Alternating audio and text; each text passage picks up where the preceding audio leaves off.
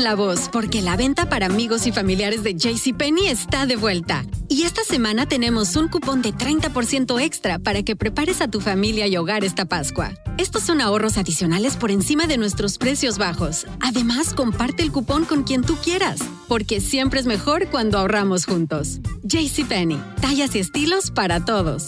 Oferta válida del 11 al 17 de marzo. Aplican exclusiones. Detalles en la tienda jcp.com. Este abril te invitamos a nuestra feria virtual Univisión Contigo rumbo a la universidad. Conéctate virtualmente con representantes de colegios y universidades en la costa este, desde Nueva York a Florida. Aprende sobre ayuda financiera, becas y otros recursos para continuar tu educación. Regístrate para asistir y para la oportunidad de ganar una tableta. Te esperamos en Univisión Contigo rumbo a la universidad del 3 al 9 de abril. Regístrate ya en univision.com diagonal universidad. Hola, soy Jorge Ramos y a continuación escucharás el podcast del Noticiero Univisión. El programa de noticias de mayor impacto en la comunidad hispana de Estados Unidos.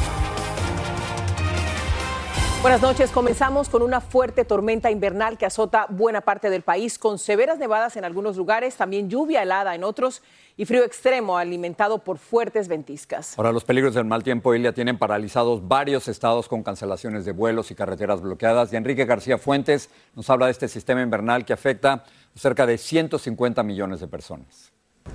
La advertencia no puede ser ignorada. Una tormenta invernal avanza a través del medio oeste y amenaza con causar estragos en varios estados. Se reportan numerosos accidentes de carretera debido a una visibilidad casi nula. En algunas regiones del medio oeste se esperan hasta 12 pulgadas de acumulación de nieve. En Idaho se reportó la muerte de una persona debido a la tormenta.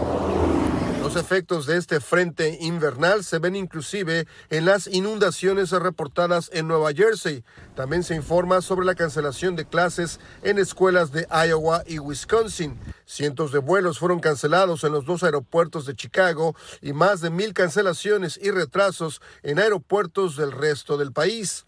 Una interrupción del servicio eléctrico afectó a más de 80 mil residentes en Illinois debido a la caída de árboles y la tormenta causó que esta mujer llegara tarde a su trabajo en Chicago. Sí, porque yo vivo como a 40 minutos de aquí, vivo en Bolingbrook y de ahí pues el carro no me salió y tuve que tomar la decisión de tomar un Uber. En la ciudad, numerosas personas pasan horas removiendo nieve. Ah, pues ya llevo como una hora y media aquí pariendo la nieve de los dos lados. Tengo que limpiar aquí las, las, las esquinas para que nadie se lastime. Por su parte, el gobierno de la ciudad despachó a toda su flotilla de camiones removedores de nieve y dispensadores de sal para mantener las calles transitables. El alcalde dijo que una de las prioridades es también proteger a inmigrantes que arriban diariamente a la ciudad. Ayer teníamos poco más de 200 inmigrantes en el centro de bienvenida, ahora tenemos 140, dijo el alcalde en relación a los inmigrantes que tienen que dormir en autobuses de la ciudad mientras se les encuentre espacio en albergues de Chicago. Y lo peor de esa tormenta aún está por venir. Mañana sábado continuará nevando y la semana entrante se registrarán temperaturas de tan solo un dígito en diversos puntos del medio oeste del país. En Chicago, Enrique García Fuentes, Univisión. ¿Qué tal la imagen? Qué frío. bueno, lo que pasa es que el mal tiempo va a continuar en algunas partes del país, pero durante todo el fin de semana. Así es, ahora ya está con nosotros la meteoróloga de Univisión, Jessica Delgado. Jessica, ¿quiénes y dónde deben prepararse para lo que lo que se viene. Norte, centro y sur del país para el frío ártico, para las tormentas invernales el medio oeste del país y el noreste, la segunda tormenta invernal en el transcurso de una semana. Así que estamos viendo a esta hora 49 estados del país bajo algún tipo de alerta por tormenta invernal, el medio oeste, el noreste por vientos fuertes, por inundaciones, el norte y centro del país por bajas sensaciones térmicas. Esta tormenta tiene tras su paso el lado cálido que está trayendo fuertes lluvias desde Ohio hacia partes de Atlanta, hacia el norte, hacia Wisconsin, Michigan. Va a continuar nevando, la posibilidad de ventisca es bastante alta. Lo peor de esta tormenta comienza a partir de esta noche y madrugada. Las fuertes lluvias comenzarán a llegar a partir de la medianoche hacia Nueva York. Para mañana hacia Boston estará lloviendo y hacia el noreste de Nueva Inglaterra vamos a estar viendo nevadas intensas hacia el área de las montañas. A partir del domingo las condiciones mejoran, regresa el sol, pero se filtra una masa de aire bastante gélida trayendo sensaciones térmicas negativas. ¿Cuánta nieve va a estar cayendo? Vamos a estar hablando de hasta un pie hacia el área de los Grandes Lagos. Wisconsin y Michigan recibirán lo peor. Hacia el noreste vamos a estar hablando también de hacia un pie hacia Maine. Frío ártico comienza a filtrarse hacia el sur. Para el domingo va a llegar tan al sur como hacia Houston. Máximas para el domingo en los 43 grados. Dallas para el domingo en los 27 grados. Kansas City en los 12 grados. Pero ¿cómo va a estar el juego de fútbol americano Kansas City y Dolphins? Va a ser uno de los juegos probablemente de la NFL más fríos en la historia. A la hora de inicio, mañana a las 8 de la noche, un grado bajo cero, se sentirá en 23 grados bajo cero. ¿Y cómo amanecerá el lunes? Aún más frío, congelante de norte a sur, con sensaciones térmicas que van a estar oscilando entre 10 grados bajo cero hasta 60 grados bajo cero. Hasta que la información del tiempo, continuamos con más. Es complicado, pero hay que tratar de entenderlo. Se está intensificando el conflicto armado aquí en el Medio Oriente. Lo que pasó es que Estados Unidos y el Reino Unido, con el apoyo de otras naciones, lanzaron bombardeos masivos con aviones y misiles crucero en contra de múltiples objetivos hutíes en Yemen. Ahora bien, ¿quiénes son los hutíes? Bueno, son miembros de un movimiento político militar de musulmanes chiitas que surgieron en Yemen en los años 90 pero que son aliados del régimen igualmente chiita de Irán. Estos bombardeos han ocasionado una crisis en la cadena de suministros, complicando el acceso de barcos a través del canal de Suez hacia el Mar Rojo. Ilia. Así es, Jorge. La ruta original de un barco proveniente de Asia era esta, atravesando el canal del Suez para llegar a Europa y también a Occidente. Pero ahora, con la situación de Yemen, los barcos se verán obligados a hacer esta ruta, pero bordeando el continente africano hacia Europa y hacia Occidente, de la misma manera si la mercancía va en sentido contrario. La diferencia entre estas dos rutas es de más de 3.000 millas náuticas. Es más costoso y podría también repercutir en el precio de los productos. Pedro Rojas nos habla de esta preocupante situación. Miles salieron en Yemen a protestar contra los bombardeos que aviones estadounidenses y británicos realizan a más de 60 instalaciones hutíes, desde donde hasta ahora terroristas han hecho cerca de 30 ataques con misiles y drones a barcos comerciales de distintas partes del mundo que transitan el Mar Rojo. Los hutíes dicen que hay cinco soldados muertos y seis heridos, y también emitieron una amenaza. Los enemigos estadounidenses y británicos comparten la responsabilidad de esta agresión criminal y los vamos a castigar, apuntó. Londres y Washington afirman que la operación ya tiene buenos efectos y cuenta con el apoyo de Australia, Canadá, Holanda y Bahrein. Además agrega que fue en respuesta a un masivo ataque con más de 18 drones que realizaron los hutíes a principios de semana.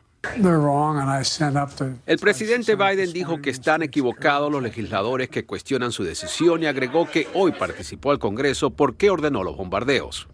Los hutíes controlan parte de Yemen y son financiados y entrenados por el régimen de Irán. Según el experto Joseph Bumire, Irán usa a las milicias hutíes para impulsar una guerra con Occidente, basada en la excusa del conflicto entre Israel y Hamas en Gaza porque que sean los Houthis en Yemen, las milicias en Irak, Hamas en Gaza o Hezbollah en Líbano, el factor común es que Irán está controlando todo. El Pentágono ha dicho que el secretario de Defensa Lloyd Austin, quien está hospitalizado, encabeza las operaciones en contra de los hutíes. Y la Casa Blanca afirma que por ahora el presidente Biden desea que continúe en su cargo. Él ha estado activamente comprometido en supervisar y dirigir los bombardeos que observamos anoche, destacó el vocero del Pentágono. Austin estará en el Hospital Militar Walter Reed y no tiene fecha para ser dado de alta. En Arlington, Virginia, Pedro Rojas, Univisión. Fiscales federales van a pedir la pena de muerte para el racista que asesinó a 10 personas de la raza negra en un supermercado de Buffalo, Nueva York, en el 2022. Peyton Gendron, de 20 años, ya cumple cadena perpetua. Después de declararse culpable, Nueva York no tiene la pena capital, pero se puede pedir cuando se trata de crímenes de odio a nivel federal. La Administración Federal de Aviación va a realizar una auditoría de la línea de producción y de los suministros que usan los aviones Boeing 737 MAX 9 para determinar si tienen suficiente calidad. Esto una semana después de que se desprendiera una parte del fuselaje de un avión de Alaska Airlines.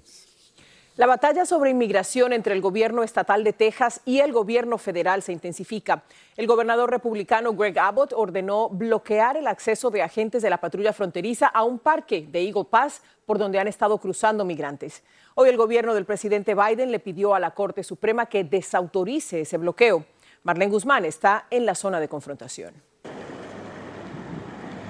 En un hecho sin precedentes, el gobernador de Texas toma control absoluto de Shelby Park, un parque público en Eagle Pass ubicado a orillas del Río Grande, por donde a diario ingresan migrantes que cruzan ilegalmente al país. Y a su vez restringió el acceso a la patrulla fronteriza, polémica medida que tomó por sorpresa al alcalde de Eagle Pass, quien al darse cuenta publicó este video diciendo que la ciudad no solicitó esto. Que las razones por uh, tomar posesión era para prevenir el cruce de inmigrantes. En esta área um, y el plazo de tiempo era indefinitivo. Así lucen las entradas de este espacio público que abarca hasta debajo del puente internacional 2. Están bloqueadas con la presencia de militares, con cercas de metal y barreras de alambre de púas. Estas acciones han despertado el descontento de los residentes de esta ciudad fronteriza. Nunca había sucedido. Nos sentimos muy mal, ¿verdad? Porque aparte de que lo han tomado sin ningún aviso a la ciudad, pues eh, nos sentimos este, nuestros derechos pisoteados. Vimos a familias migrantes que pasaron por el parque siendo custodiadas por soldados de la Guardia Nacional de Texas, quienes tienen órdenes de no dejar pasar a ningún agente federal.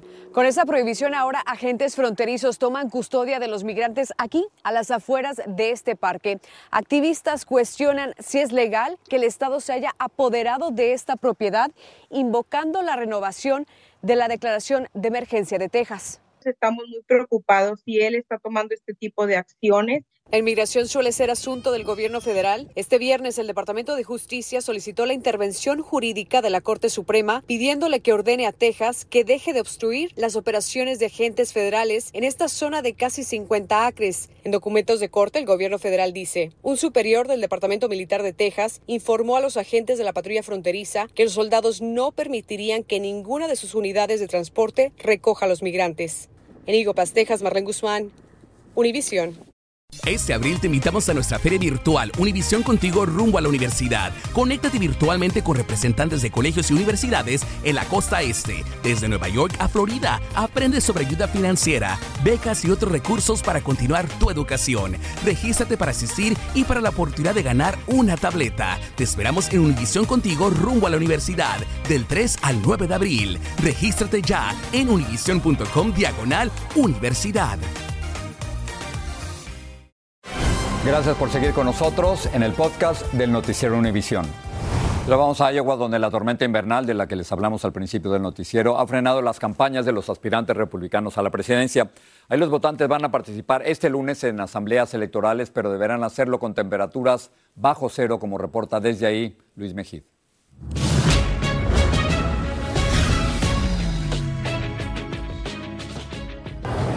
Hoy Iowa se está congelando con ráfagas de aire ártico y nieve que deja todo blanco. Juan Torres sabe lo que hay que hacer hasta que pase la tormenta. Bueno, ahorita en ese tiempo nomás estar encerrados y esperar a que se quite o a quitar nieve. Las asambleas electorales son el lunes y la tormenta interrumpió las últimas cruciales horas de la campaña. Forzando a los candidatos a cancelar la mayoría de sus eventos. Donald Trump, que pasó ayer el día en la corte, ha sido y sigue siendo el favorito en Iowa. Mañana planea volver al estado. Que gane el lunes es casi seguro, pero lo importante aquí es quién sale segundo. Porque probablemente el segundo será el que va a tener mejores posibilidades eh, en las próximas contiendas, ya sea en New Hampshire, en, en las Carolinas, etc. La lucha por el segundo lugar es entre Ron DeSantis y Nikki Haley, que en los últimos días ha ido ganando fuerza en el estado. En la última encuesta sobrepasó por primera vez al gobernador de Florida, ella con 20, él con 13%. Si la preferencia se convierte en votos, las probabilidades que le quedarían a Ron DeSantis se hacen cada vez más pequeñas. Es difícil eh, otra vez predecir cuándo va a renunciar un candidato, pero todo hace eh, eh, sentir que, que Ron DeSantis, que la campaña de Ron DeSantis ha llegado a su fin. Por cierto, si de Salti sale tercero, Juan Torres no tendrá nada que ver. No, no estamos en la política, no estamos en nada de eso. Nosotros nos dedicamos más al trabajo. Y... Aquí menos del 7% de la población es hispana. Entre ellos el número de republicanos es aún mucho menor. A diferencia de las primarias en otros estados, en Iowa hay que asistir a las asambleas electorales en persona y eso está preocupando al Partido Republicano porque este va a ser el lunes más frío de los últimos años, con pronósticos de 15 grados bajo cero. La pregunta es, ¿cuánta gente realmente va a asistir? En Des Moines, Iowa, Luis Mejid, Univisión. Continúa la tensión en Ecuador tras la, la, violencia desatada por el crimen organizado. Patrullas militares realizan revisiones a pasajeros mientras la policía instala rehenes días después de que el presidente Daniel Novoa decretara el estado de conflicto armado interno. Aún quedan 178 funcionarios de cárceles retenidos, secuestrados en siete prisiones y se reportan al menos 14 muertos solamente en Guayaquil. Le vamos a seguir en Ecuador porque una de las periodistas que fue tomada como rehén en un canal de televisión en Guayaquil es Alina Manrique. Aquí una parte de lo que nos contó recibí un mensaje que mandaron al grupo que decía, se nos metieron, eh, quieren matarnos a todos en TC y a la vez escuché unos disparos porque yo estaba en la sala de redacción y la sala de redacción está cerca a la recepción. Cuando estábamos los tres en el baño eh, y yo sentí que se acercaban, pensé que iba a morir en el baño junto a José Luis y a Odalis, pero eh, llegaron ellos, nos golpearon la puerta y nos sacaron hacia el estudio, porque nos tenían arrodillados con, armas apuntando nuestras cabezas. En, ese pequeño estudio es el lugar en el que sentí que, ese era el fin de mi vida. Más esta conversación este domingo en Al Punto. En Guatemala, a medida que pasan las horas, crece la expectativa sobre si el presidente electo Bernardo Arevalo podrá asumir la presidencia este domingo. Elian Sidán viajó a Ciudad de Guatemala y nos cuenta más sobre este polémico traspaso de poder en medio de una creciente tensión. A escasos días del cambio de gobierno en Guatemala, este es el sentir de los simpatizantes del movimiento 48 Cantones, quienes por semanas tomaron el país y han permanecido frente al Ministerio Público con un plantón permanente. Estamos luchando para que lo tome posesión y los, los golpistas no se salgan con la suya. La democracia guatemalteca ha permanecido al borde del abismo y es que tanto el presidente electo como su partido de centro izquierda, Movimiento Semilla, han sido el blanco de varios organismos gubernamentales. Hay una clase política que ha, sido responsable de dirigir eh, lo público desde sus propios intereses. La élite guatemalteca, también conocida como el Pacto de los Corruptos, conformada por la cúpula política, económica y militar del país, que a toda costa y por temor a posibles represalias, ha impedido que se lleve a cabo el debido traspaso de poder. Lo que viene a provocar Bernardo es un terremoto político. Sin embargo, el triunfo del partido Movimiento Semilla y la legitimidad del proceso se ha visto empañada por quienes afirman que hubo fraude electoral. Comenzaron a aparecer resultados incluso antes de la hora del cierre de las elecciones. Hay documentos que están alterados, el Ministerio Público los ha presentado ya como pruebas ante un juez y es, obvio que, que hubo un fraude electoral. En medio de la convulsa situación política, las comunidades indígenas bloquearon carreteras en todo el país y piden la dimisión de María Consuelo Porras, la fiscal general cuyo Ministerio Público ha dirigido infructuosos intentos de desmantelar al partido Movimiento Semilla y de despojar a Arevalo y a su vicepresidenta Karin Herrera de su inmunidad política. Esta lucha es para resguardar de que ellos tomen el poder el 14 de enero. Ellos son simple y sencillamente mercenarios pagados por USAID, por el Departamento de Estado. Son una fuerza de choque. ¿Y sabe por qué los utilizan? Porque Bernardo Arevalo no goza del apoyo popular en Guatemala. De asumir el poder el domingo, Bernardo Arevalo se estará enfrentando no solamente a la corrupción en el país, sino también a los poderes legislativo y judicial en su contra. En la ciudad de Guatemala, soy Elian Sidán, Univision. Las acciones certeras y repetidas de un homicida pusieron a toda una ciudad en estado de pánico. Carmen Escobosa tiene un adelanto de una de las historias que les presentaremos en Aquí y Ahora. En menos de un mes, cuatro personas fueron víctimas de un asesino en serie. La manera que los asesinó, en cómo las dejó los investigadores salieron a la calle en busca de pistas. Estábamos trabajando 24 horas. Pronto se enteraron de que el homicida estaba entre ellos. No podía creerlo, Se me cerró el mundo todo el barrio me oyó gritar. Aunque un error sería el principio del fin para el escurridizo criminal. Los espero en aquí y ahora este domingo a las 10 de la noche, 9 en el centro. Hay un nuevo plan del gobierno del presidente Biden para perdonar préstamos estudiantiles. Beneficiaría a quienes solicitaron 12 mil dólares o menos en préstamos estudiantiles y que estén pagándolos desde por lo menos 10 años. Este es un gran avance de la medicina, Jorge. Un, un, grupo de médicos realizó un trasplante parcial de corazón a un bebé, logrando corregirle los defectos congénitos de su válvula y arterias. El exitoso procedimiento va a permitir que estos órganos se vayan desarrollando a medida que este pequeño va creciendo. Luz del Río nos cuenta. Al procedimiento se le conoce como trasplante parcial de corazón y el éxito que se ha obtenido en las muy pocas operaciones realizadas hasta ahora tiene a la comunidad médica celebrando.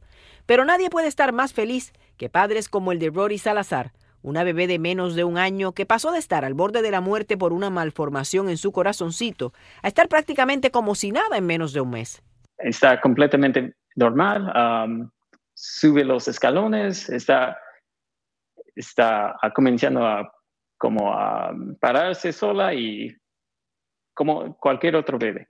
Los médicos del Hospital de Niños Duke integraron arterias y válvulas de un corazón donado en el corazón de Rory con la esperanza de que el trasplante parcial permitiera que la pequeña solucionara su problema de una sola vez. La diferencia de lo que se tenía que hacer antes en casos como el de Rory es abismal. El corazón malformado se repara con válvulas de tejido vivo en lugar de tejido de cadáver, lo que hará que éstas crezcan según crece el bebé y que además se desarrollen prácticamente como si hubieran sido de él o ella desde el nacimiento. Es como un donante eh, de, corazón, de corazón cualquiera, digamos, eh, que no tiene manera de seguir viviendo, pero en lugar de donar todo el corazón, dona solo una porción del corazón, que es la que se requiere para, para separar estas dos válvulas. El cambio de Rory fue inmediato cuando salió del hospital estaba perfectamente, cambió mucho, ah, tenía un poco más energía. El primer caso exitoso de este tipo de trasplante fue el del pequeño Owen. Sin tener más opciones para salvar a su bebé, los padres decidieron arriesgar el todo por el todo. ¿Has hecho esto antes? Fue mi pregunta y me dijeron en cinco cerdos. Decidimos aún así poner nuestra fe y confianza en ellos. En este caso el resultado también ha sido maravilloso. Owen es un bebé feliz gracias que al igual que a Rory, la ciencia le ha regalado una segunda oportunidad. Ya este procedimiento se ha llevado a cabo en por lo menos una docena de casos con el mismo éxito. Las válvulas intactas de un corazón debilitado pueden donarse a otro receptor mientras que el donante recibe un trasplante de corazón completo, una práctica conocida como trasplante cardíaco dominó increíble lo que puede lograr la ciencia. Regreso con ustedes. Pues muchísimas gracias. Ahora es una cirugía en miniatura, sea, mucho más pequeño que, mi puño. Imagínate. No, no, no. Qué, qué gran avance y qué alivio para todas estas familias, ¿no? Con esa gran historia de esperanza nos vamos. Gracias. Buen fin de semana.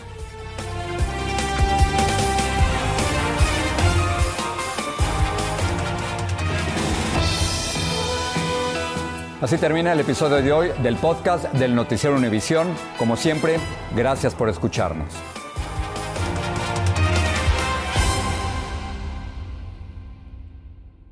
Este abril te invitamos a nuestra feria virtual Univisión Contigo rumbo a la universidad. Conéctate virtualmente con representantes de colegios y universidades en la costa este, desde Nueva York a Florida. Aprende sobre ayuda financiera, becas y otros recursos para continuar tu educación. Regístrate para asistir y para la oportunidad de ganar una tableta. Te esperamos en Univisión Contigo rumbo a la universidad del 3 al 9 de abril. Regístrate ya en univision.com diagonal universidad.